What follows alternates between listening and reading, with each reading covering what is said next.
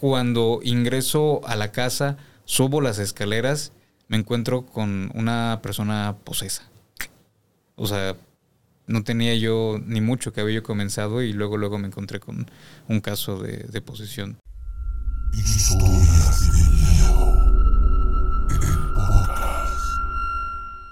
Amigos de Historias de Miedo, en esta nueva temporada después de 11 años, que comenzamos a hacer no solo programas donde usted colabora contándonos sus historias, sino vamos a aprovechar ese cúmulo de información, ese cúmulo de experiencias en los diferentes casos para poderle compartir a usted situaciones que en específico nos dejen no solo un aprendizaje, sino más allá de ello, una situación que nos apremie dentro del contexto de los fenómenos paranormales. Gracias por estar con nosotros en una transmisión más. Soy, y con el gusto de siempre, César René Morales. El poder saludarles, la verdad que es una situación muy gustosa. Y sobre todo en este, en este onceavo año de Historias de Miedo y ahora como podcast también.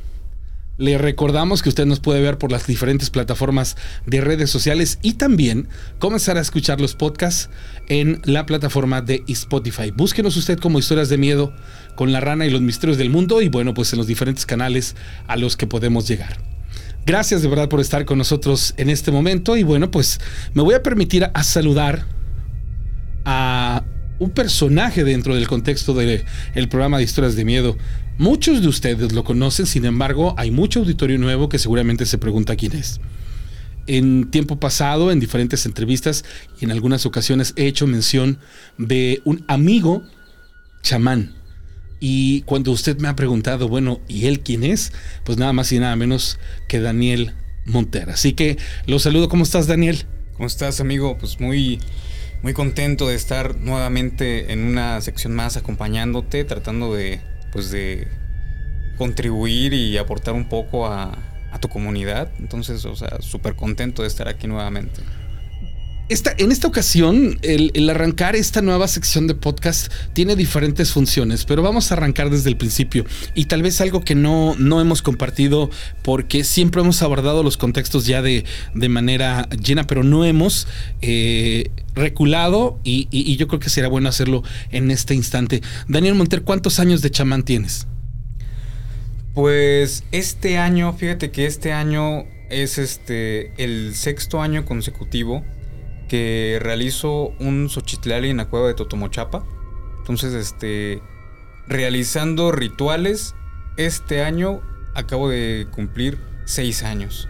Sin embargo, la preparación que tiene uno, o la preparación que he tenido yo, pues ha sido a través de mucho tiempo, prácticamente desde mi infancia. La gran particularidad es que crecí en una familia donde pues mi abuelita era, es curandera, todavía vive. Mi abuelito, este, pues como que hacía más de todo, era como brujo. Ya falleció y pues los papás de mi abuelo, pues también este, estaban dentro de toda esta línea. Ellos eran lo que la gente ahorita conoce como chamanes. Antes se les conocía como, como tipo magos o algo así, ¿no? Que podían realizar más cosas, este, muy, muy increíbles, muy fantásticas. Entonces, este, cuando uno crece en una familia como eso, pues, o sea, lo que a algunas personas les cuesta de repente aceptar, entender, pues para uno es más completamente normal, ¿no? Por lo mismo de que lo vives. Entonces, es importante mencionar, dentro de la genealogía de las personas viene la facultad para poder tener las habilidades dentro de lo que es ser chamán. Sí, la genealogía definitivamente tiene mucho que ver dentro de todo esto, ¿no? Acá el gran detalle es que el pueblo mexicano tiene bastante genealogía, o sea, algo muy particular del pueblo mexicano es que cuando los españoles llegan acá y realizan todo esto que tiene que ver con la conquista, ellos en unos códices este, que todavía andan por ahí, comienzan a capturar aquellas cosas que comenzaron a investigar acerca del pueblo mexicano. Dentro de ello hicieron este, ciertas plasmaciones donde ponen que existían muchas personas. De hecho, hay un, libro donde especifican hasta 40 tipos de habilidades que tenían varias personas dentro del pueblo mexicano y estas habilidades tenían pues funciones peculiares, ¿no? Entonces, hay, hay una situación importante. D- digámoslo así, tú naces con sangre para, para estos aspectos de lo espiritual y después, obviamente, por genealogía, entiendes, comprendes que tu linaje te permite tener ciertas habilidades dentro de esta situación y de ahí, eh, una palabra que yo aprendí contigo que es el sincretismo, digamos que, que termina por converger una eh, situación que en particular a ti te llama la atención y te conlleva pues al adentrarte en, en- esta facultad que tienes ya como, como curandero, como chamán, como eh, manejador de las artes místicas y energéticas? Sí, sí, sí, sí. Esto tiene mucho que ver. Hay muchas personas que van a tener un, un principio dentro de su genealogía que va a orillarlos o que los va a motivar a, a buscar ciertas cosas, ciertas preguntas, cierta información correspondiente a todo este mundo. Sin embargo, una vez que te enfrentas a este mundo, te das cuenta de que afuera existe un gran vacío de información. O sea, si tú buscas ciertos libros, cierta información como tal, no hay algo que, que ya esté completamente peladito y que te lo comas. O sea, te enfrentas con un gran vacío y tienes que comenzar a explorar y pues obviamente a experimentar todo lo que es pues este mundo. Oye, oye, Daniel, y, y yo te pregunto, eh, ¿esta situación se te da en particular por algo? ¿Por alguna eh, situación? ¿Por algún eh, detalle? ¿O simplemente fue algo que estuvo llamando a tu puerta hasta que lo dejaste entrar? Es algo que, ahí está desde el principio con muchas personas. O sea, no nada más conmigo, sino con muchas personas.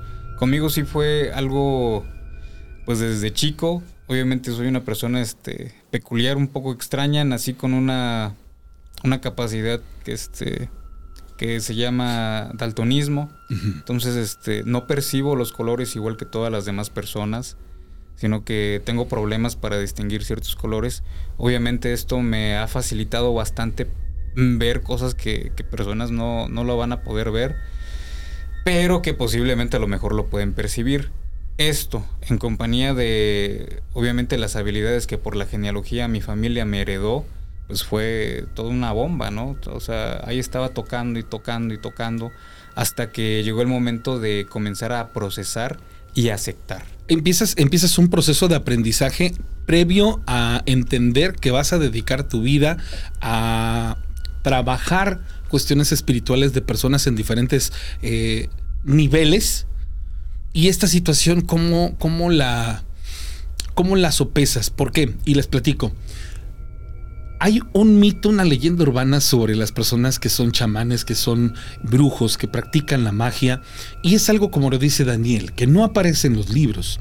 Y, aquí tengo que puntualizar que desgraciadamente, y lo tenemos que aceptar, y, no, no sé cuál es tu pensar en este aspecto, Daniel, pero yo pienso y considero que la información o el, el vasto conocimiento que hay afuera no es para todos. ¿Por qué lo digo? Si nos pudiéramos remontar al ocultismo, entenderíamos que hay muchas cosas que, se tienen que procesar de una manera que estoy seguro que no todas las personas lo podrían eh, trabajar y digerir de la manera como lo es. Aquí estamos hablando de que tú participas de cuestiones místicas, mágicas, cuestiones energéticas. Para empezar, son principios que se tienen que aceptar. Luego, aparte de eso, entender que existen leyes universales que tú tienes que de alguna u otra manera eh, traducir y crear tu propia cosmovisión. En el momento en el que estas leyes universales empiezan a aparecer en tu vida, porque tú ya te vas a dedicar a la chamanería, que tú ya te vas a dedicar a, las cuestiones de la brujería en este caso, que vas a trabajar las cuestiones energéticas y que empiezas a comprender que vas a, tú vas a ser un personaje que en particular pueda mover situaciones en las personas, en los seres humanos, y que entiendes que te vas a meter en lo desconocido, ese proceso y todo esto que te digo, ¿cómo lo recibe Daniel? ¿Cómo, cómo empieza ese proceso para entender todo esto? Es un proceso hasta cierto punto un poco complicado, porque así como lo acabas de resumir, uno no lo, no lo percibe de esa manera. O sea, al principio tú tienes ciertas habilidades y tienes dudas. Dudas, ¿cuál es tu primera duda? Externarlo. O sea, compartir que ves cosas, que escuchas cosas, que sientes cosas. Y sobre todo por el miedo a la aceptación y al que dirán. Y el primer miedo o la primera limitación es con la misma familia. Yo vengo de una cuna por parte de la familia de mi papá donde son este, muy católicos. Entonces, obviamente manifestar o compartir este tipo de situaciones, pues inmediatamente mi parte consciente va a decir, voy a ser rechazado, me van a llevar este al psicólogo, me voy a encerrar o algo así. Entonces es un poco complicado el principio y sobre todo complicado porque no le digo a mi abuelita directamente, no le digo a mi mamá, Obviamente si lo hubiera yo hecho antes, a lo mejor mi, abuelita, mis abuelitos me hubieran asesorado antes. Porque te estoy hablando de que yo comencé con el proceso de despertar por ahí de los 13, 14 años, que es algo que dentro de las tradiciones mexicanas es lo que tenían considerado, que son 13 años donde los niños comienzan a despertar habilidades y si el niño después de los 13 años continúa con las habilidades, significa que esas habilidades se le van a quedar eran los que iban a comenzar a tener una preparación para desarrollar la habilidad que le tocó, porque cabe mencionar que existen muchas habilidades en el pueblo mexicano. Oye, aparte de, habilidades, también entendamos amigos que, aparte de esas habilidades o de esas facultades o de esos dones, también tenemos que entender que hay mucho tipo de personas, las personas que pueden ser factibles a una adherencia energética, las personas que pueden ser factibles a, transmutar energías, las personas que pueden ser eh, factibles para trasladar esas energías. Y parecieran contextos a lo mejor este pues eh, con una gran incógnita, pero son tan simples de, comprender una vez que se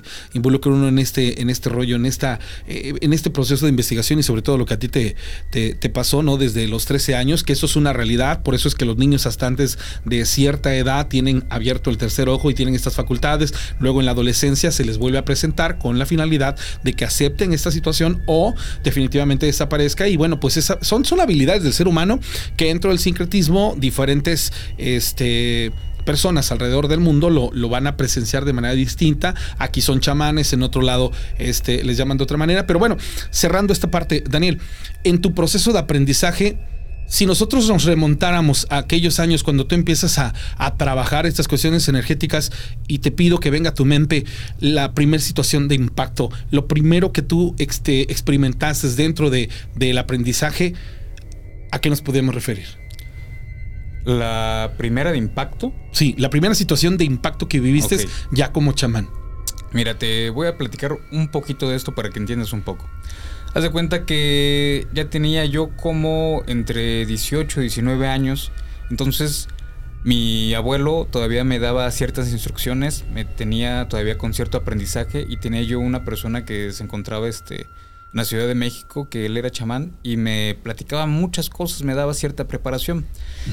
Entonces, mi abuelo sí era como que un poco rígido en la corriente en que nosotros nos íbamos a desempeñar y me decía que tenía yo cierta limitación, como que no tenía yo que hacer ciertas cosas, por eso existían corrientes, ramas y todo eso. Entonces, dentro de toda esta preparación, yo comienzo a atender personas, comienzo a atender personas y comienzo a poner en práctica todo lo que había yo recibido de aprendizaje todo me iba muy bien, todo iba, este, pues yo sentía que de una forma muy excelente iba yo despertando lo que es la clariaudiencia, podía yo escuchar a ciertos espíritus de las personas y entonces sin necesidad de utilizar la habilidad de la mediundidad, que un espíritu pudiera entrar dentro de mí, yo nada más podía yo escucharlo. Entonces platicaba yo con las personas y les comunicaba yo ciertos mensajes que los espíritus que ellos traían, pues les querían dar. Entonces, este, eso resultó bastante bien. Les decía yo cosas muy claves, cosas muy directas y pues obviamente la gente quedaba muy contenta. Dentro de todo esto, rápidamente este, comencé a tener más personas que buscaban mi ayuda y todo eso. Y dentro de esta ayuda, una vez me marcan en la noche que necesitaban que me presentara yo era una persona conocida, un conocido muy allegado a mí. Yo le digo, ¿qué sucede? ¿Qué pasa? Y me dice, no, pues no te puedo explicar, pero necesito que vengas. Entonces toma mis cosas donde guardo lo que voy a ocupar para limpiar y me voy. Casualmente este, estaba yo unas cuadras. Llego y eran casi la... como entre la una y dos de la mañana que llegó a esta situación. Entonces le pregunto que qué estaba pasando y me dice, no, no te puedo decir, mejor entra y velo. Entonces cuando ingreso a la casa, subo las escaleras, me encuentro con una persona posesa. O sea, no tenía yo ni mucho que había yo comenzado y luego luego me encontré con un caso de, posesión. ¿Cómo describes esa posesión? Ah, de los niveles altos. ¿Cómo, como en ese momento, ¿qué, qué, te encontraste en ese momento? ¿Una persona en qué, en qué condiciones? Una, una persona este, que estaba tirada. Cuando voy yo a, a querer auxiliarlo para ver cómo está, abre los ojos y lo primero que veo son este unos ojos completamente negros, ¿no? Unos ojos completamente negros y y una sonrisa súper macabra, ¿no? Como de que te veo y este, creo que nos vamos a divertir un ratito, ¿no? Entonces me encuentro con eso, inmediatamente salgo corriendo por mis cosas. Tomo, en ese tiempo tenía yo este, una loción de rosas blancas. Comienzo a, regar un poco para, o sea, fue intuitivamente, o sea, nada más comencé a reaccionar a como mi conciencia me iba diciendo, ¿no? No tenía yo como tal una preparación para ese tipo de eventualidad. No me habían preparado exactamente para eso, sino para otro tipo de cosas, ¿no? Armonizar un poco más el cuerpo de las personas, este, mediar un poco entre los espíritus, pero no exactamente hasta esa, pues ese caso tan invasivo de, un espíritu sobre una persona, ¿no? Entonces ya me enfrento con eso y veo que la reacción del agua con rosas era casi como en las películas el agua bendita. A, este individuo le, aterraba ese olor y esa, y esa sensación en su cuerpo. Entonces se comienza a correlar en una esquina y comienza a querer huir. Yo para esto me acerco y intento este, decir unas oraciones. Para eso no rezaba yo como comúnmente se reza. Se reza, sino que había ciertas conjuraciones que, que nos enseñaron. Y comienzo yo con estas conjuraciones. La persona comienza a reaccionar ante esto y ella intenta huir, pero para esto, o sea, yo me subo encima de la persona, para ese entonces, este, pesaba yo alrededor de 80 kilos, me mantenía yo en mejor en forma, tenía yo un gimnasio, entonces, este, pues estaba yo muy bien. La persona me levantaba sin ninguna dificultad. Los otros familiares intentaban retenerlo y no se podía. No se podía.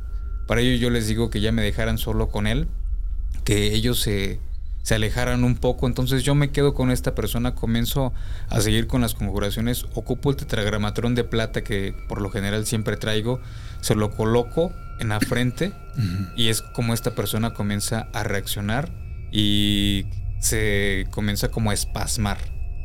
en, ese, en ese tiempo pues yo no sabía exactamente qué es lo que estaba pasando, ¿no? Ah, la persona comienza a caer inconsciente, se, se queda ahí tirado, comenzamos a reaccionarlo, ¿no? A hacer que, esta persona reaccione para ver si se encontraba bien, le pasamos un poco de alcohol, recobra la conciencia y le preguntamos que si sabe lo que había pasado. Pues no, no se acordaba. Simplemente dice, y te voy a decir lo que me platicaron ellos, dice que, bien chistoso, que iba pasando por una cantina, amigo, que este hombre iba pasando por una cantina y que de repente sintió como algo se le montó. se le montó. Como algo se le montó y se empezó a comenzar a sentir súper incómodo, súper incómodo. Entonces de eso pues empezó como que se disoció, se perdió hasta que pudo regresar a su casa, obviamente ya regresó tarde y pues ya, o sea, cuando llegó pues esa cosa entró. Daniel, esa, esa primera vez, esa ocasión en la que tú te tienes que, envalentonar, y llamémosle envalentonar a el, el, hecho de tener el conocimiento suficiente para adentrarte en un mundo desconocido, con la sapiencia de que lo poco mucho que ya habías adquirido como conocimiento te iba a permitir abordar la situación, entrar y salir. ¿Por qué? Porque obviamente hablar de involucrarte con lo desconocido es un volado en el aire, ¿no? Es un volado en el aire porque en todo momento, a pesar de que tiene todo sentido esta situación y lo que les platiqué en minutos atrás, que les decía que hay personas que pueden ser factibles para adherencias, personas que pueden ser factibles para transmutar, otras tantas para transportar, esto proviene ya del estudio, proviene ya de la investigación, esto que yo les estoy platicando. Y, y, Daniel, que lo experimenta en esa ocasión, pues bueno, sale de esta situación porque tenías el conocimiento para poderlo este, trabajar, ¿no? O sea, digamos, fue una adherencia que le provocó una manifestación de posesión, tú intervienes y la persona de alguna otra manera, este, pues bueno, eh, sana o en el sentido o en el buen sentido de la palabra, este, regresa a la normalidad. Daniel, empiezan a pasar los días, los, los meses, las semanas, empiezas a trabajar las cuestiones espirituales. En algún momento yo tengo una experiencia de haber estado con él a mí me llamó mucho la atención, a mí se me hizo algo impactante un día que vi que utilizaste, que aquí, viene, aquí vienen, vuelvo a retomar la palabra del, del sincretismo, una, una técnica del, del Aichi, ¿cómo se llama? El, movimiento de las manos que haces como... Tai Chi. El Tai Chi. Ajá, exacto. Y por primera vez ahí me toca ver en, algo inexplicable como él, en, en, las facultades que tiene, es como si él adentrara sus manos al estómago de una persona, que yo dije, ¿cómo hizo eso? ¿No? ¿Cómo entraron sus manos? Realmente es una, situación de, situaciones energéticas a las que él este, tal vez está acostumbrado ya. Haces esta, esta situación. En este proceso, ¿cómo se mezclan diferentes cosas con un mismo fin? ¿Cómo se mezclan? Ah, el desconocimiento o la falta de información que tiene una corriente e incluso una persona, que en este caso podrían ser mis maestros o mis guías, me lleva a querer comprender más. Haz de cuenta que lo que me enseñaron ciertas personas, incluso mi propia familia, llega un momento donde me es insuficiente. Yo me enfrento a esta primera situación, voy directamente con la persona más cercana, que en este caso era mi abuelo, le platico y, recibo un regaño. Me dice que nosotros no nos tendríamos que meter en ese tipo de situaciones que somos de un linaje y de una corriente diferente y que eso es para otra situación. Yo no me quedo satisfecho con esto, entonces este, me alejo un poco y comienzo a buscar respuestas en otros lados. Comienzo a estudiar, comienzo a investigar más cosas, trato de encontrarle no solamente lo que en este caso mis mentores o maestros me dan, sino que trato de encontrarle más lógica, más comprensión, más razón para que eso sea suficiente para mí y que en este caso yo pueda explicarle a las personas qué es lo que está sucediendo. Si es comprendible, si es comprensible para mí, puede ser más comprensible para las demás personas. Entonces emprendo un viaje de bastante conocimiento por muchas corrientes, personas, ciudades, para poder como que sincretizarlo, unirlo, y que esto me pueda dar más satisfacción a mí para poder ayudar a más personas, pero sobre todo con la comprensión. Como no lo encuentro en una sola persona, comienzo a buscar por varios pueblos indígenas, por varias ah, incluso hasta corrientes mágicas, me pongo a estudiar ocultismo, la mayoría de corrientes mágicas que existen, con muchas personas que están dentro de las corrientes mágicas y... Terminas creando una cosmovisión. Sí, sí. Una que al final ya está más o menos creada, porque las corrientes mágicas ya tienen un principio, tienen a muchos pioneros que son muy buenos. Sin embargo, este, hay cositas que van dejando. Entonces trato de recopilar lo mejor que veo de cada corriente. ¿Lo extraes? Dentro de todo esto me voy hasta la parte del oriente que es este con los chinos y todos ellos, que ellos son unos super grandes maestros en, el movimiento de energía y que ellos también tienen su corriente obviamente mágica, que para ellos era el taoísmo. Entonces comienzo a practicar tai chi, comienzo a comprender cómo es esta, este manejo de energía, cómo es que este, esta combinación entre respiración y movimiento crea un estado en la persona, crea un estado en mí, que puede crear un estado alterado donde puedo comenzar a manipular energía mía, la de mi entorno e incluso la de una persona.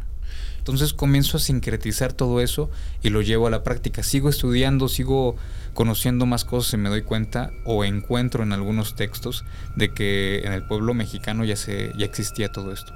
Oye, Daniel, eh, hay un hay un un cúmulo de leyes universales y por leyes universales vámonos a las cosas con sentido común, a las, cosas del principio de razón suficiente que, no podemos dejar de lado. E, esta situación del principio de razón suficiente, en algún momento yo lo escucho con Daniel, me pongo a leer un poco acerca de eso y me doy cuenta que es la mejor interpretación o la más simple de todo lo que se convierte en una casualidad, causalidad y parte de nuestro entorno que nos permite generar una cosmovisión y, como siempre lo he dicho, ¿no? Y, parte de, de, algo que también hemos trabajado, que hemos platicado mucho en el programa, al ser humano se le hace más fácil aceptar que pensar. Basado en esto, cuando empiezas a adentrarte en los casos, cuando llega esa parte de que empiezas a trabajar las cuestiones energéticas y no empiezas no nada más a ver cuestiones de posesiones, ya te adentras en situaciones de brujería, en donde empiezas a ver cuestiones donde hay personas que ocupan la maldad, hay personas que no tienen escrúpulos, que no tienen sentimientos y todo este rollo. En algún momento de todo este estudio, de todo esto que tú has trabajado, Daniel, en algún momento has tenido miedo, en algún momento has tenido ganas de decir, ya no continúo. Eso me pasó posiblemente al principio al principio y todo por obviamente la ignorancia que tenía con respecto al mundo en que me estaba yo metiendo. Ok.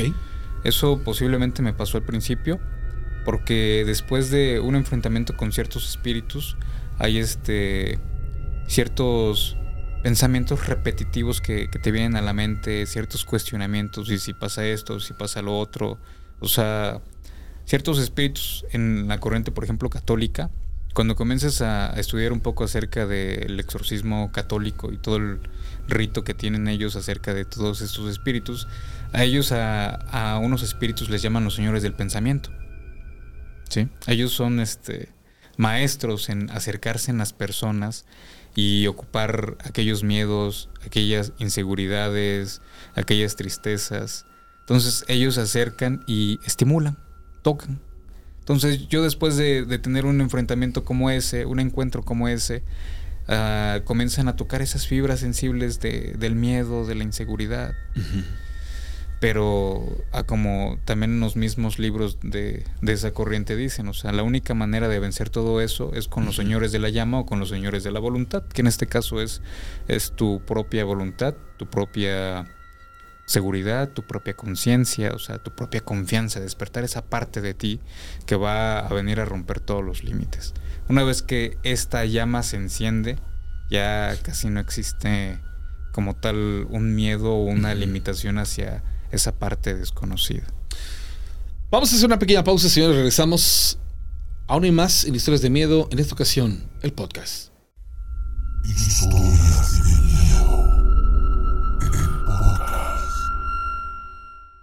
Bien, señores, estamos de regreso y muy interesante todo esto que platicas, Daniel.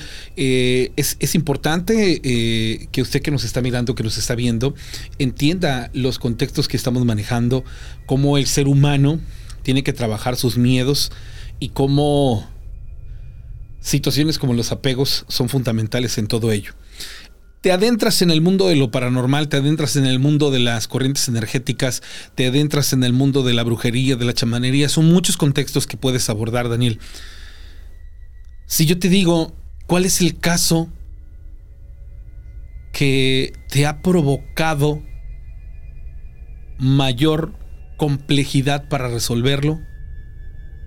¿Cuál es? Hay, hay diferentes contextos. Hace rato me platicabas acerca de un niño. Sobre todo yo creo que trabajar con niños es la parte más delicada. Pero, ¿cuáles son las que más han complicado dentro de lo que tú haces en el arte de la chamanería? La brujería, lo místico, lo energético, la... Vaya, ¿qué, qué es eso que a ti se te ha complicado más? Lo que posiblemente se me ha complicado más sería seguir evolucionando en la, en la comprensión seguir evolucionando en la parte de la conciencia, que nos va a llevar a, lo que dije, ¿no? O sea, la comprensión no solamente de lo que la gente conoce como leyes universales, sino de que entras en este mundo y muchas veces entras de una forma ignorante, entras con cierta instrucción limitante y te enfrentas a ciertos casos y, y esto te va a hacer que, choques con algo que te puede limitar, que en este caso este, son ciertas leyes. Uno piensa que nada más hay este, lo que la gente conoce como leyes universales. Yo, gracias a la habilidad que tenemos en la familia de platicar con, con ciertos espíritus, la mayor información o la conciencia que he podido adquirir es gracias a, ese contacto con espíritus superiores que obviamente para el pueblo mexicano eran considerados como ñujus, señores de, del lugar, señores de la tierra, ir este, a, cierto, a cierta cueva, meditar, entrar en contacto. Y ellos te van explicando, o me fueron explicando acerca de que también hay leyes kármicas. Entonces, lo que en un principio yo aprendo, ¿no? Por ejemplo, dentro de la rama del curanderismo, de que tengo que atender a cualquier persona y que tú dices, no, pues me voy a hacer promoción, voy a hacer esto, voy a hacer lo otro para atender más personas. Ah, estos espíritus te, te, platican y te dicen, ¿sabes qué? Existe una ley karmática y lo que estás haciendo por querer ayudar a muchas personas que no te tocaba ayudar es karma. Entonces, este, tienes que pagar por esto. Entonces, llegar a, a eso te acompleja. Entonces, es como decir, o sea, pero a mí mi abuelo, mi maestro, todas las personas que he conocido no me hablaron de eso. Estas personas de esta antigua tradición no me hablaron de esto. ¿Por qué este, ahora tengo que creerlo? Y ya te explican, tienes que creerlo porque fíjate cómo acabaron las personas. Oye, Daniel, pero, pero, pero por ejemplo, aquí por sentido común, eh, es algo que a veces se nos complica a, las personas eh, aceptarlo. Y, y basado en lo siguiente yo estoy en, el, en la completa conciencia de que no puedes ayudar a quien no quiere desear, a quien no desea ser ayudado. ¿No? Y si nos basamos en eso, yo siento que en, en, la profesión que tú realizas, realmente te ves limitado a ayudar a quien te pide la ayuda. Pero también, obviamente, te nace el, el querer ayudar, este pues a, los demás, ¿no? Personas que tal vez igual, mm, digamos y entendámoslo así, hay personas que no saben pedir ayuda, hay personas que no saben cómo eh, trabajar las cosas y todo lo demás. Se da una situación karmática eh, que tú le explicas bastante bien y es lo que les he venido diciendo a lo largo de los programas y aquí se los vuelvo a comentar. La gente piensa que tú traes un problema fuerte en situaciones energéticas de brujería, tú llegas con el, brujo, el chamán, y le dices, hola, es que vengo a que me, a que me sanes, a que me cures, traigo tal problema, ¿no?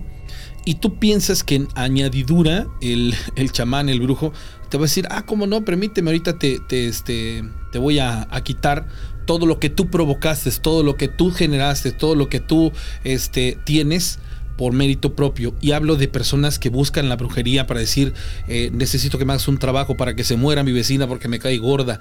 Quiero que se muera mi, mi, mi marido porque me fui infiel. Este, ay, ya no quiero que se muera. Este porque no se murió y mira, ahora está todo vegetativo. Este, ¿qué hacemos, no? ¿A qué me refiero? A esas personas que no merecen ser ayudadas por el principio de su problema, y que tú posiblemente ya entiendes esta parte de que no puedes tú tampoco ir por la vida eh, tratando de resolver la vida de los demás de manera a libre albedrío o más bien este, en, a, libre de, de poder hacerlo. Y viene la pregunta, dentro de lo que tú realizas, ¿cuáles han sido esas peticiones que te han hecho dudar de la profesión que tienes?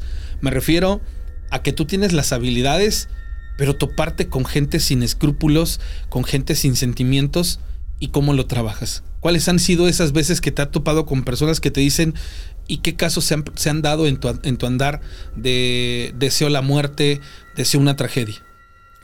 Uh, dentro de esta corriente, la gente confunde, ¿no? Y uno mismo se puede llegar a confundir en un principio. Uh, esto es algo muy similar como, como el poder que adquiere la gente cuando tienen un puesto importante, ¿no? Uh comienzas a descubrir que puedes hacer ciertas cosas y lo primero que quiere hacer algo, alguien es este ver cuáles son los límites. Ok. Ver cuáles son tus límites. Entonces, como este, me decían unos, unos señores este, de la sierra, ¿no? ¿Quieres aprender a curar? Te va a tocar aprender a embrujar. ¿Por qué? Porque si no sabes embrujar, ¿cómo vas a saber qué es lo que le hicieron a la persona. Entonces tienes que aprender las dos cosas y es a donde viene la primera prueba. Una vez que ya tienes el conocimiento de las dos cosas, ahí viene tu libre albedrío para ver qué vas a ejercer. Y decía un señor, y si comienzas a hacer ciertas cosas, no te sientas mal. ¿Sí? Es parte de. Tienes que experimentar ambos lados para que tú puedas llegar a determinar y decir, este, no, lo que me llena a mí como persona, lo que llena mi alma, lo que llena mi espíritu, mi esencia y todo lo demás, es este, haciendo tal cosa. En este camino te vas a encontrar con personas que obviamente van a desear cosas pues muy egoístas. ¿Qué es lo más feo que has Es escuchado? que es, que es este. No, pues o sea, lo más común es que la gente pida la muerte de alguien, ¿no? Que alguien esté mal, algo así. Imagínate, y de hecho, o sea, pedir la muerte de alguien es algo súper breve. Hay mentes más ingeniosas que van a decir, yo quiero que esta persona, este... ¿Qué es lo más retorcido que te han pedido? No, no, no, no exactamente que me hayan pedido, que se haya escuchado y todo eso. Es que va de la mano con, con siempre estar limitando a la gente. Hay ciertos trabajos que se llaman cierres de caminos, que es lo que realmente va a ser este, lo que la gente conoce como brujería. Cerrarle los caminos a una persona implica quitarle todo. Quitarle todo. Quitarle, primero que nada, las personas cercanas. Quitarle el amor, quitarle el dinero, hasta llegar al punto de quitarle la misma salud. Cuando una persona ya está carente de salud y no tiene dinero, no tiene familia, no tiene pareja, no tiene nada, no va a haber nadie que le ayude. Esta es una manera muy satisfactoria para, para otras personas. ¿Para qué desear la de- muerte? de exacto, o sea, de verlo sufrir, Ah, de, de tenerlo ahí, todo eso, o sea, eso es algo ingenioso, ¿no? No, no es nada más como pedir, ah, que, que le pase tal accidente o algo así. Se puede, o sea, sí se puede llegar a, a solicitar ese tipo de cosas. Pero no cumple con el sufrimiento que la persona tal vez quiere que tenga la víctima, ¿no? Todo, todo depende de- del solicitante, del solicitante, del brujo y de la situación. ¿Por qué? Oye. Porque hasta para esto, o sea, ah, va a existir un pago. No nada Claro. más va a ser el pago de que, a ver, este fulanito viene y me va a pagar por el trabajo, sino que esta persona también, ya por el deseo y por todo lo demás, tiene un pago kármico. Yo... Por solo haberlo deseado. Sí, sí, sí, sí, Por sí. haberlo externado ya estás este, adentro Sí, prácticamente. ya están adentro. Daniel, te tengo que interrumpir para decir algo. Dense cuenta de la profundidad del pensamiento de una persona cuando te dice, déjalo sin amigos, déjalo sin dinero y afecta su salud. Realmente hay cuatro pilares que sostienen al ser humano. Y hace tiempo me lo platicaste. La salud, el amor, la familia Y el y el dinero. Son los cuatro pilares. Golpea uno de esos cuatro pilares y verás cómo esa persona se tambalea. ¿Qué pasa cuando llega una persona así a, a- a ver a Daniel y le dice, quiero esto? Hay un regaño, una réplica, hay una eh, situación de aprendizaje. ¿Qué hay? Todo depende de, de quién venga. ¿Por qué? Porque hay personas que no, o sea, tú no les vas a decir, o sea, tú, tú las ves, las analizas y, y sabes que este, dijeran por ahí a oídos sordos palabras mudas. Es mejor como simplemente decir, ¿sabes qué? Yo no me presto para esto, búscalo en otro lado. Y más que nada porque ahí ya comienza como que este proceso del reconocimiento de qué soy, quién soy. Claro. Es a donde comienzan a diferenciar. Por ejemplo, el curandero eh, va a atender a quien se presente. El brujo va a llegar y va a atender también a quien se presente.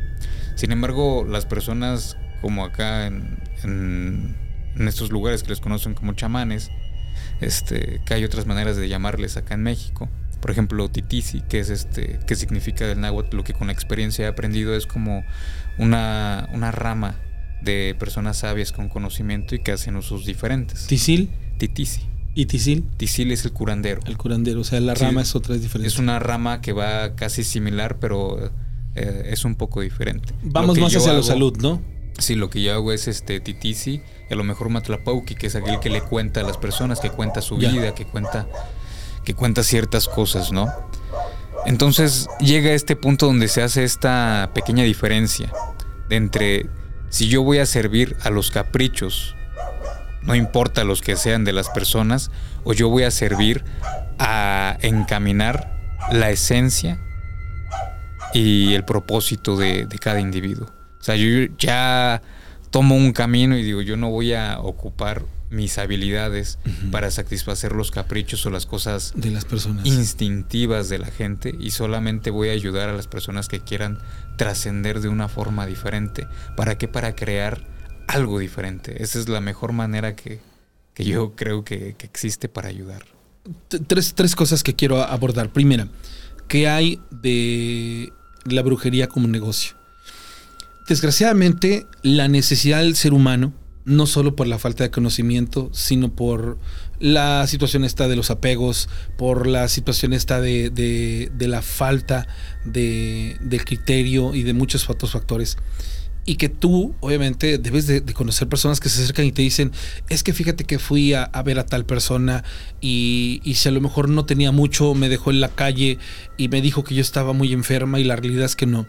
¿Qué pasa con esas personas que, que utilizan algo tan sensible, que es la falta hacia cierto sector de la, de la población, a cierta, bueno, yo creo que a muchísimas, de cada 10 personas, por lo menos 7 tienen necesidades emocionales que las quieren cubrir de esa manera y que, y que no entiendo esa parte, ¿por qué, por qué le quieren echar la culpa de lo que la vida les pone enfrente este, a, tintes como brujería, a tintes como este, soy parte de una maldición, es que a mí me malven, eh, porque, o sea, ¿Qué hay atrás de esas personas? O sea, no hay karma para el brujo que engaña, no hay, no hay este, un pago eh, que, a, futuro les diese una lección y dices, no, pues es que en eso no te metas.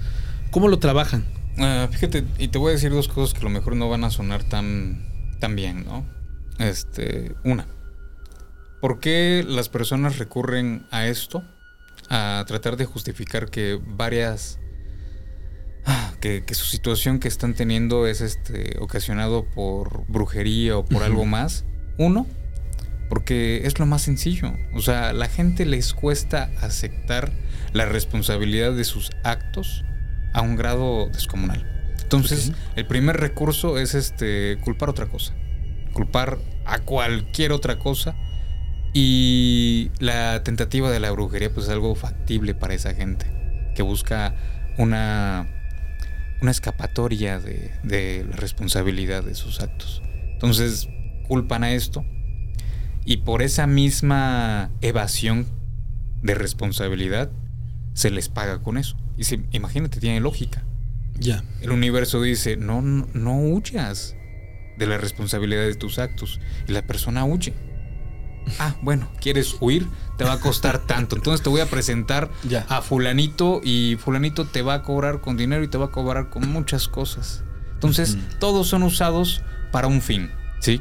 La otra persona, por hacer provecho de todo lo que está haciendo, también va a tener un pago karmático, claro. ¿sí? Más adelante, con ciertas cosas. O sea, se convierten en el medio para que esta situación algo más, para cumplir, un propósito, exacto, pero al final de cuentas también son parte de un engaño, Todo se mueve. Todo se mueve. Todo se mueve, o sea, tiene tiene más lógica, es donde entra la comprensión del conocimiento de los efectos causales. O sea, para todo tiene que existir una causa, para todo. Y esto entraría dentro del conocimiento también del principio de razón suficiente, porque pasan las cosas esto es algo que, es como que ir ah, escalando en los niveles de conciencia de la comprensión de todo lo que sucede. De todo, de todo, de todo. Oye, Daniel, y otra, otra de las cosas que me gustaría este, que abordáramos dentro de de todas estas facultades que, se te van presentando, de todo esto que tú vas teniendo conocimiento de causa, una comprensión eh, racional, vas utilizando el sentido común, te vas dando cuenta de cómo, cómo se van dando estas situaciones y, dentro de las cuestiones eh, espirituales pues podemos trabajar la parte de la brujería, la parte de, de, lo que es el fenómeno paranormal. Bueno, ya hablamos un poco acerca de lo que a ti te tocó ya con un primer caso de posesión que era una situación comprensible porque era una persona a la que pues fácilmente se le adhieren espíritus y esta, esta adherencia le provocó una posesión. Pero bueno, vámonos del otro lado dentro del factor este de las de, lo que son los, los, exorcismos. El chamán también está facultado para ejercer un, un, exorcismo. Pero también sabemos que la religión católica tiene inclusive un, cierto eh, sector de, sacerdotes, en este caso, que los ejecutan. ¿no? Hablamos de los exorcismos y, todo este rollo. Pero yo me pregunto, ¿no te da miedo cuando de pronto sabes que lo que tienes de frente es, es un, una persona posesa, una persona con una adherencia espiritual? Porque te tiene que llevar a conocer qué clase de adherencia puede tener, si es un demonio, si es este, qué clase de espíritu es, ¿no? ¿Cómo, es tu proceso delante de una posesión? Ah, el proceso que tengo o la reacción que tengo actualmente es este descomplicada. Y te digo descomplicada desde cuándo. Desde que yo me quito de la mente lo que aprendí, que la gente dijo y que incluso la misma religión dijo.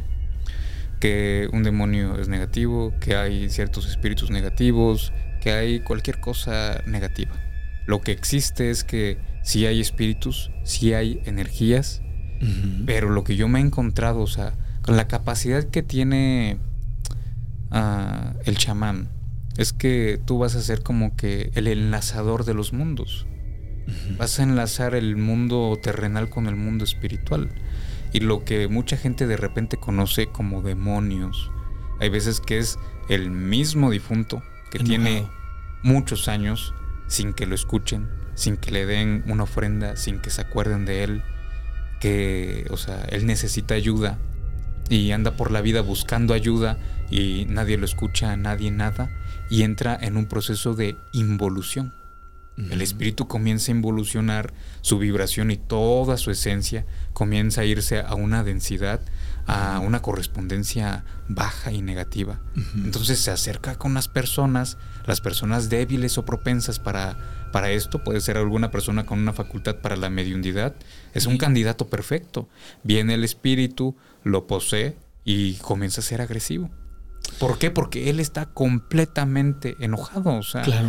no tiene una comprensión por parte de los humanos, no tiene una comprensión por nada. Llega un sacerdote, llega otra persona y lo único que quiere es llegar y luchar. La- Luchar, la- o sea, la- todo, todos, todos, lo único que quieren es luchar. Ahí es una demostración de la ignorancia y del ego. La relación, la, la relación del exorcismo por medio de, de la religión católica, que al exorcismo lo ven como una guerra, como, Como una, lucha. guerra. Sí, eso, eso es una realidad, señores. No es por falta de conocimiento. Yo estoy seguro que eh, vuelvo, a re- vuelvo a reiterar que el ser humano, para el ser humano es más factible aceptar que razonar. Y es verdad, nosotros a veces le tenemos miedo a circunstancias desconocidas, pero más allá de, de- de desconocidas, simplemente porque nos cuesta darnos a la tarea de tratar de comprender qué son los fenómenos. En el caso de Daniel, con todo esto que nos platicas, obviamente ya los abordas de una manera diferente. Sí. Obviamente para ti ya el proceso de hablar de un exorcismo, de una posesión, pues ya es distinta. Ya no es dentro de las facultades de aquella persona que dice es algo diabólico, es, es un monstruo lo que se le metió a esta persona y quiere su vida. ¿no? Es- Eso lo ven en las películas y eso es lo de por encimita, pero lo que hay abajo, lo que hay eh, dentro, se los comparto de la siguiente manera. Este, ¿Han oído hablar ustedes de los troles, de los duendes, de los espíritus de, los, de los lugares, de las casas? Y hay principios, hay principios básicos que el simple sentido común nos deja entender que, que debemos de aceptarlos. Tú llegas a vivir a una casa y en esa casa hay un espíritu. Ese espíritu estaba ahí desde antes que tú. Vas a llegar a habitar esa casa y la pregunta es, ¿quién te crees para querer que ese espíritu se vaya? La lógica y el sentido común te tendría que decir, no, espérame, a ver, yo estoy llegando a invadir, sí, yo adquiero la propiedad. Al adquirir la propiedad siendo dueño, tienes ciertas facultades. Pero más allá de, como dices, buscando una guerra, se busca una tregua. Para eso existen las ofrendas, para eso existen este, ciertas situaciones que, que van a proveer a la persona de una comprensión, ¿no? Hacia ese mundo de los fenómenos paranormales o de las cuestiones espirituales. Pero también tenemos que entender una cosa, Daniel. En todo momento, a todo lo que tú has enfrentado, ¿tiene lógica y sentido común? ¿O si te has enfrentado a lugares en donde hay espíritus que no permiten esa tregua y te han llevado a iniciar una guerra? Dijeron por ahí para que dos personas peleen, se necesitan dos personas que quieran, ¿no? En este caso sí va a haber este espíritus. Espíritus son como las personas que pueden llegar a ser este, sumamente tercos y con demasiado ego. Entonces lo que ellos ven cuando este, notan que una persona tiene un registro energético alto es inmediatamente buscar el impacto, el choque. Entonces, este, de esa manera, este, pues ver quién, quién tiene más energía, quién va a ganar, quién esto, quién lo otro. Entonces, este, si vale la pena o si hay alguna razón para luchar, a lo mejor vas a buscar de qué manera se puede llegar a algo. Y si no, o sea, es, es mejor retirarse y continuar dejando este al espíritu que haga eso. Siempre se busca una tregua, siempre se busca una ofrenda y sobre todo desde que comienzas a tener más habilidad o más agilidad mental, llevarlos a esos cuestionamientos emocionales, ¿no? Porque ellos también tienen hasta cierto punto cierto razonamiento. Pueden llegar a razonar.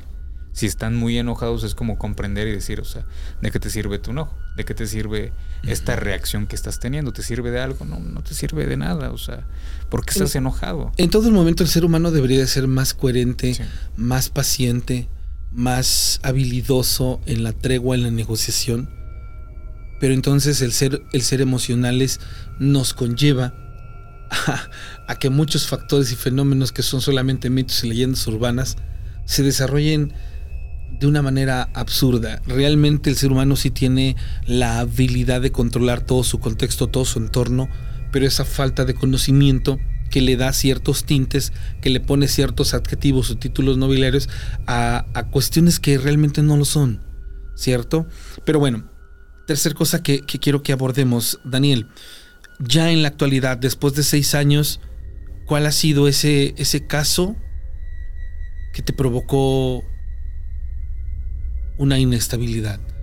Inestabilidad porque te hizo quebrarte la cabeza, porque te pareció injusto, porque lo que viviste, lo que experimentaste fue algo doloso inclusive. No, no exactamente. O sea, si me voy a un poco atrás, lo último que tuve que me llegó a frustrar un poco, antes de la comprensión que tengo ahora, fue un caso de posesión o sea, lo más impactante que, casi yo siempre he visto son los casos de posesión. Este, un caso de posesión donde la, la posesa, porque en este caso era una mujer, llevaba casi cinco años con esta condición. Había ido a Puente Jula y a muchos lugares y este, no, no conseguía uh, liberarse de esto. Entonces yo comienzo a tratar a esta persona. En dos sesiones ella pues encuentra la liberación sin embargo, en la segunda sesión, que ya fue la última, yo me veo completamente limitado porque todos los recursos que yo tenía en ese tiempo, con el nivel de comprensión que tenía, este, todo lo que ocupé, no funcionó. No funcionó. Ocupaba yo fuego, ocupaba yo olores, ocupaba yo este varias cosas, rezos, puse a la, familia a rezar, o sea, ocupé todo y, y literal, amigos, o sea, la posesa riéndose riéndose. Eso te da una frustración enorme. Porque decías, a ver, no se pudo con el fuego, eh, no, hay, no hay forma de transmutar la energía, que ahí por sentido común sí pasa, no, me voy a tales... Y de todos modos, o sea, se fue hasta los extremos, posiblemente este, de, de la televisión, porque tenía yo una botella de alcohol en un lado y ella grita y cuando grita la botella explota y todo se prende. Entonces, o sea, tenía, o sea, superó todo, o sea, era completamente increíble. En ese momento yo me quedo así como que este paralizado como diciendo, ¿ahora qué hago? Si ya hice todo lo que yo tenía como conocimiento, ¿ahora qué hago? Entonces es ahí donde le comencé a agarrar más sentido y más cariño y más todo al movimiento energético.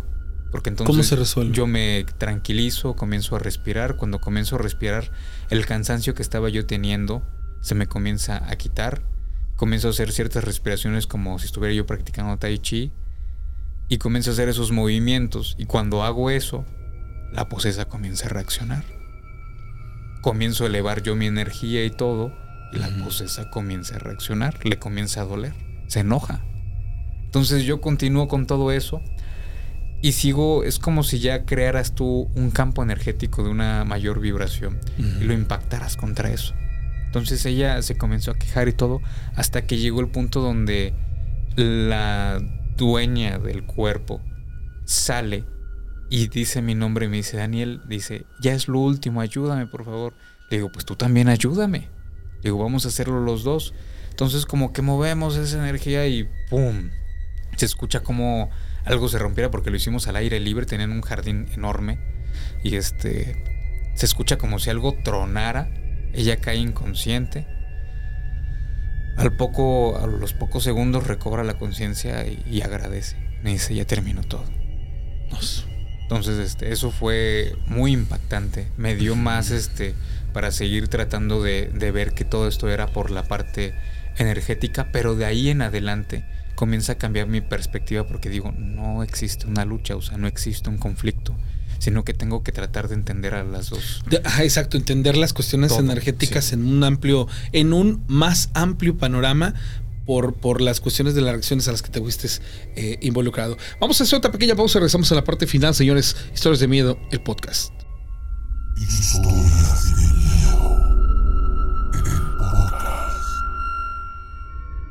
Y bueno, pues llegamos a la parte final de Historias de Medio del Podcast en esta onceava temporada, iniciando una nueva etapa de aprendizaje, de conocimiento y compartiendo muchas situaciones. En esta ocasión está conmigo Daniel Monter. Daniel, ¿en qué redes sociales te pueden seguir? ¿En qué redes sociales te pueden contactar? ¿De qué manera se pueden comunicar contigo? Pues de qué manera me pueden mandar mensaje al 271 121 4401. Yo creo que es este la parte más seria donde me pueden seguir. Contactar. ¿Y de la página? De la página tengo una página, este, algo curiosa donde trato de, de compartir un poco de humor. Porque más que nada es este humor. Una sátira de lo que es el mundo de lo. Como que una, una, pequeña combinación de entre humor veracruzano, que es de repente un poquito pesado, con ciertos temas espirituales, ¿no? A esta página le pusimos la esencia de tu ser. Que algo muy particular de eso es tratar de demostrar que la esencia de cada persona es completamente diferente. Y un esa, esa, consideración de un ser espiritual no está este, limitado por ciertas cosas, ¿no? Sino que la esencia de tu ser es como sé lo que tú eres simplemente. Daniel, abordando otros aspectos de lo que es la chamanería y donde tú te has desarrollado, yo te puedo preguntar eh, infinidad de circunstancias y, buscar la manera de que nos compartas las circunstancias más especiales de lo que tú haces. Pero yo creo que tardaríamos mucho tiempo en, en, abordar todo lo que tú has experimentado a lo largo de estos años. Sin embargo, yo te pregunto, Daniel, dentro de lo que tú haces, yo te voy a platicar un contexto y, quiero que me digas cómo lo acoge eh, o cómo lo acoges tú. Hace meses, ya, ya va a ser un año, que hicimos la vigilia, hace más o menos un, año, la vigilia ovni paranormal en aquí en, bueno, aquí en la zona donde nosotros eh, radicamos. Tú nos acompañaste al principio, hiciste por ahí algún movimiento energético. Y fíjense, eran de las pocas veces en las que empezaba yo a tener contacto con cómo es esta manipulación del contexto energético. No nada más en las personas, ahí por primera vez lo viví en cuestiones de, lo que era el lugar y lo que esto facultaría. Pero al final viene el, por qué te digo todo esto. En esa ocasión, cuando estuvimos en el Mirador Cervantes y Lozada, estuvimos más de 30 personas, muchos lo saben, los que ven el programa, los que asiduamente escuchan los programas lo saben. Y nos dedicamos a contar historias. Al contar historias, generamos un pensamiento unificado, una histeria colectiva de pensamiento sobre los fenómenos paranormales, que al paso de las horas hicimos que el lugar de primera mano que lo preparó Daniel se convirtiera en, digámoslo así, tuviera las condiciones idóneas para que las energías que por el lugar andaban deambulando se manifestaran, al grado de que a cierta hora se nos presencia el famoso grito de la llorona. Y lo, lo escuchamos las 30 personas que estábamos ahí, 30 y tantas personas, y todos se facultan bajo ese fenómeno. A las pocas horas, haz de cuenta que con una goma le borran las nubes al cielo y se empiezan a ver este, objetos en el cielo. Y a las 7 de la mañana salimos de este lugar extasiados por ese fenómeno. Pero en aquella ocasión lo que quedó claro es que el pensamiento unificado provocó ¿sale? Que en cuestiones energéticas, 30 personas facultaran energéticamente el lugar previo a que lo prepararan para que estos fenómenos pasaran. Algo que lo entendí también se puede desarrollar en cuestiones de los famosos milagros. En las iglesias, cuando tú vas a las, a las misas de sanación, son 100 personas con un pensamiento unificado la sanación de tal persona. Y entonces toda esa energía se convierte en una bomba que las personas que tienen, que, tienen ciertas situaciones y les aqueja, reciben eso como una bendición y llegan a sanar. Todo esto es algo que pasa, señores. Esto es algo real. que nosotros no lo palpamos, que no lo experimentamos, pues es por, por falta de, de conocimiento y por ignorancia. Pero viene la parte importante, Daniel, dentro de lo que tú haces como chamán.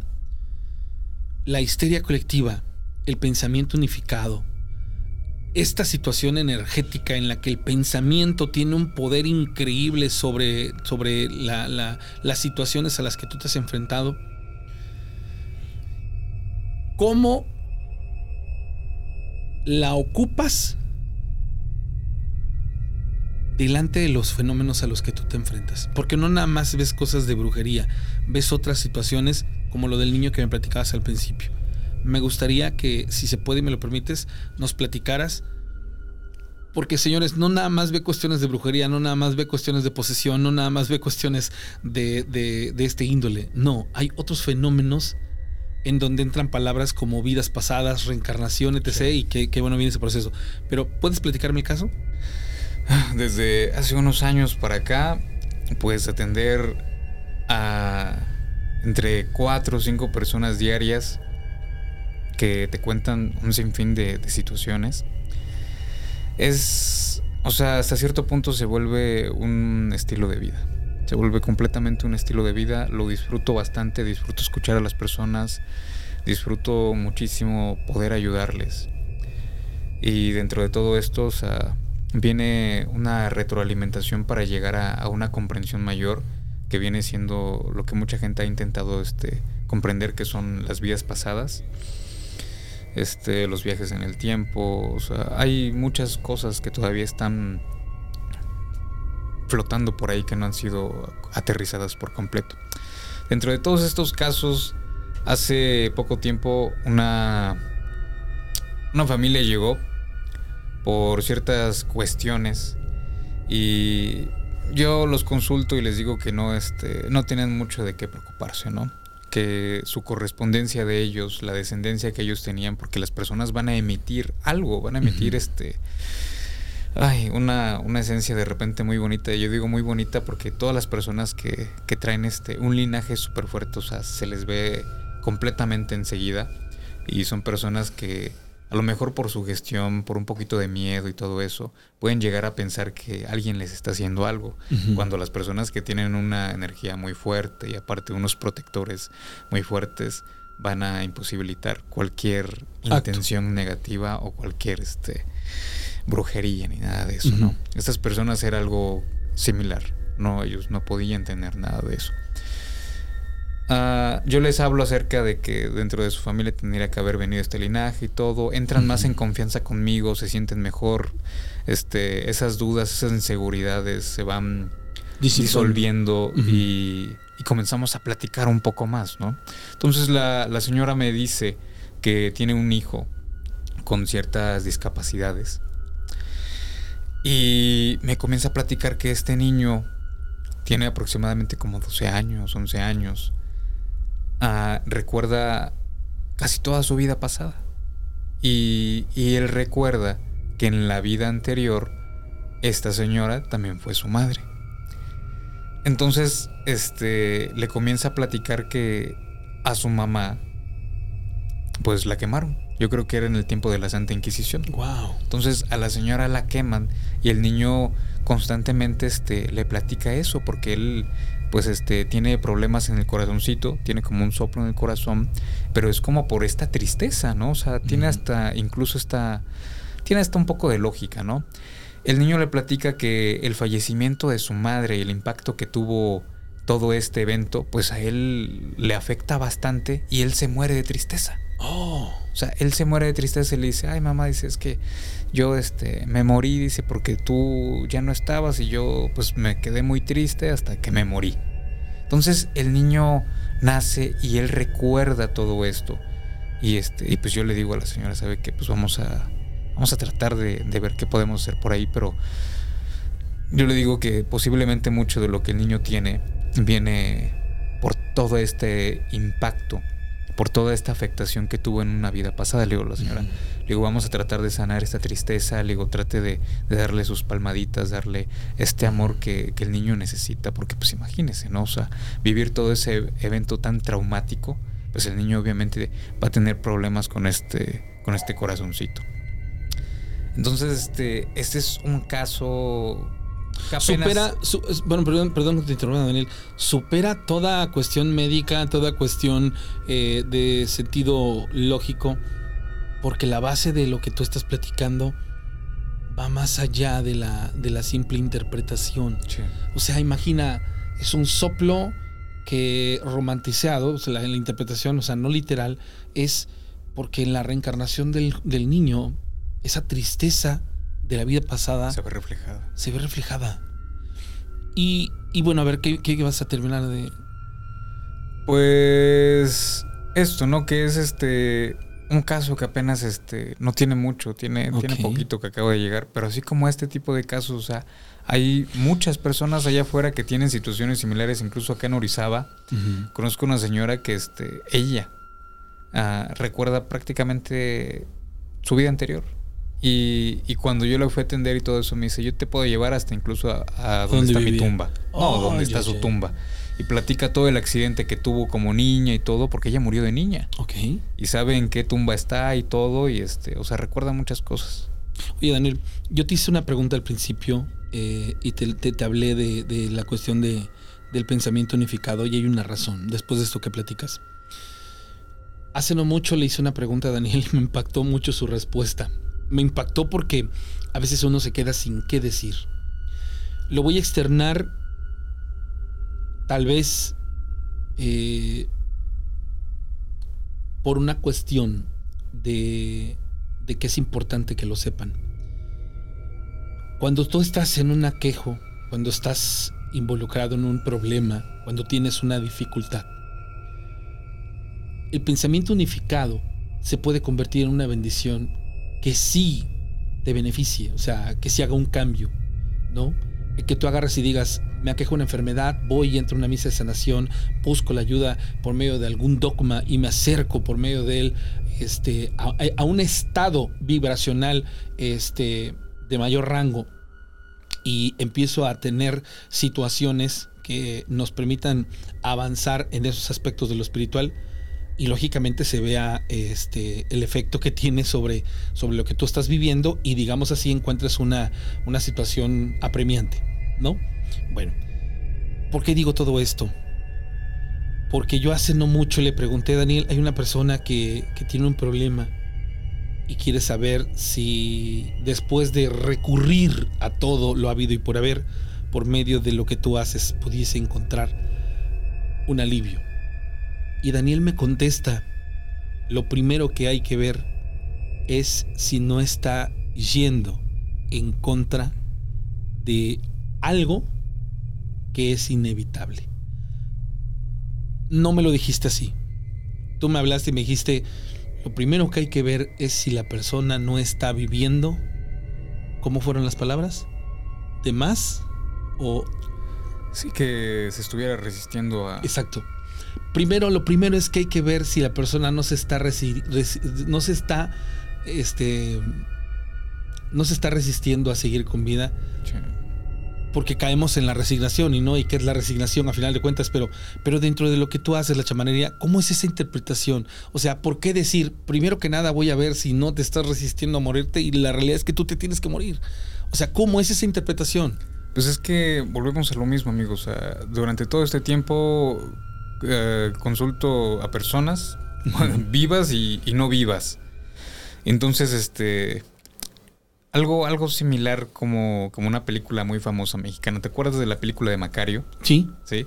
¿Te acuerdas cuando eh, la muerte le da El agua. el agua y él le dice que cuando él esté este, a sus pies. a sus pies, algo así, este. Ah, en su cabecera la puede salvar, a sus pies. No, Ajá, perdón. ya no. En sus pies la puede salvar, en su cabecera no hay, no hay nada que hacer. Ándale, pues algo así. Ya. También existen este espíritus de muerte que las personas tienen. Y hay veces que cuando tú ves a alguien, ah, despiden un olor donde tú dices, o sea, esta persona ya, Se va a morir. ya se va a morir, ya no hay mucho que hacer, nada más este tratar de, de hacer que lo poco que le queda Lo pueda, pueda vivirlo mejor. ¿Se muere por destino? ¿Se muere porque está escrito? ya tienen este. No, no, fíjate que no, no es tanto porque esté escrito, sino que las personas pueden incluso acortar su, su tiempo de vida. Pueden acortar su tiempo de vida. Y es a donde una corriente mexicana que se llama Matlapouki es este, aquel que cuenta eh, el tiempo de vida en las personas. Entonces puedes sentir como si fuera este, no sé, un termómetro de vida, una, un reloj de arena de vida y entonces decir, este, esta persona ya no tiene mucho.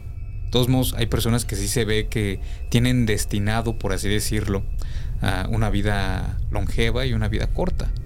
¿sí?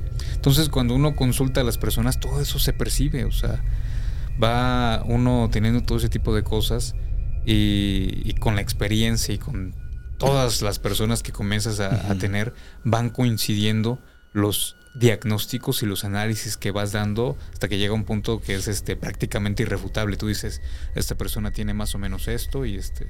Daniel, ¿cómo trabajar esa parte? ¿Cómo decirle a una persona te estás resistiendo a morirte? O sea, porque vamos a entrar en muchos factores que tienen que ver con, la interpretación de la vida misma y, no solo la aceptación. O sea, imagínate es por Una, es por una parte lógica, amigo. Y digo por una parte lógica porque es hacerle entender esto. Hay la resistencia a, a la muerte va a manifestarse de diferentes maneras. Y las personas van a tratar de encontrarle este, una justificación a su condición. Si van por la parte médica y su situación sobrepasa la lógica de la parte médica, ellos quieren entender que es por otra situación. Hay veces que incluso hay un mal diagnóstico o algo así, o simplemente este, ya lo que se hizo al principio estuvo mal y ya no pueden revertir este daño en el cuerpo. El cuerpo, queramos o no, va a tener una afectación y va a tener un daño. Y aunque la parte espiritual pueda hacer mucho, hay veces que no se puede revertir completamente ese Te entiendo. Entonces es a donde se le va explicando a las personas, por la parte espiritual yo solamente puedo hacer esto, pero tu condición física, tu condición médica ya no te da tantas capacidades para darte una esperanza más larga de vida. Entra el principio de razón suficiente, o sea, no puedes, o sea, tú espiritualmente puedes estar joven, jovial, fuerte, pero tienes toda la razón. En el camino de la vida hiciste todo lo contrario y dañaste la máquina, dañaste la armadura y hoy tú quieres seguir viviendo, es entendible. Pero la máquina ya no te da. Ya no te da. Y es donde tratas de hacerle entender a la persona que, este, que ya no tiene muchos recursos y, y que tiene que comenzar a procesar y es a donde yo los encamino a una buena vida y a una buena muerte. Y a una buena muerte, ¿por qué, amigo? Porque si yo hago que esta persona se vaya sin sin pendientes y todo este tipo de cosas, él puede descansar mejor, que ahí entra el principio de memento mori. Entonces yo le comienzo a decir, ¿sabes qué? Pues comienza a hacer todo lo que tú crees que necesitas hacer, trata de para decir irte en paz. todo para irte en paz, para que no tengas pendientes. Prácticamente lo que tú haces es ayudarlos a aceptar y a encontrarle el lado bueno.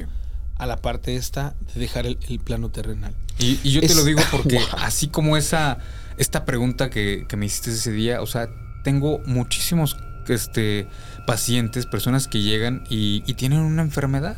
Y ellos se lo atribuyen otras cosas y yo este, les digo, o sea, ¿sabe qué? Este, no, no, no viene por la parte espiritual, no es por brujería, no es por esto, no es por lo otro. Este, tiene que buscarle por otra forma.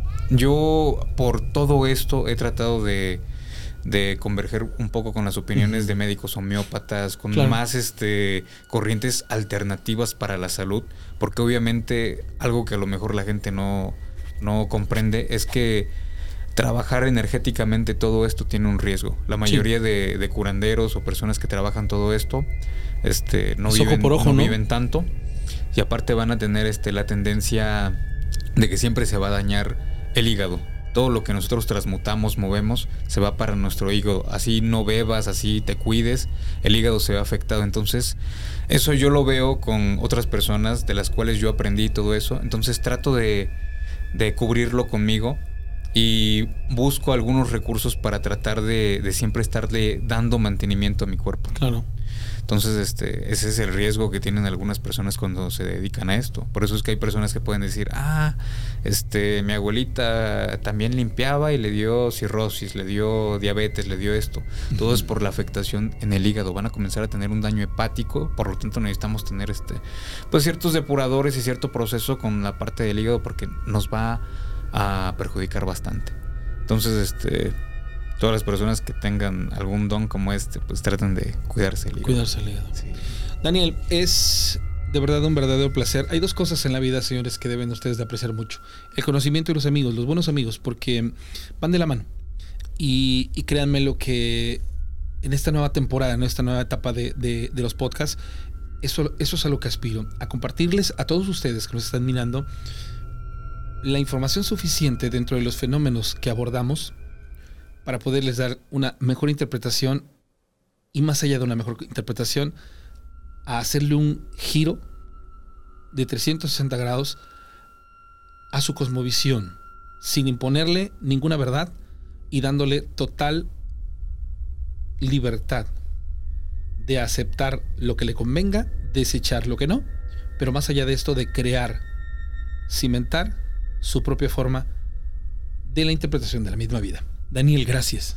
pues muchas gracias a, ti amigo por este espacio y por dejar pues compartir un poco de, mi experiencia y, al final de cuentas todo lo que estoy aprendiendo, todo lo que estoy este, recopilando es este con todo el corazón y más adelante pues ojalá este ya estamos trabajando en eso dejarles este por ahí unos escritos o algo para que las personas que quieran dar un paso a comprender todo esto y a darle más cavidad a, a estos orígenes que a lo mejor les pueden llamar, ¿no?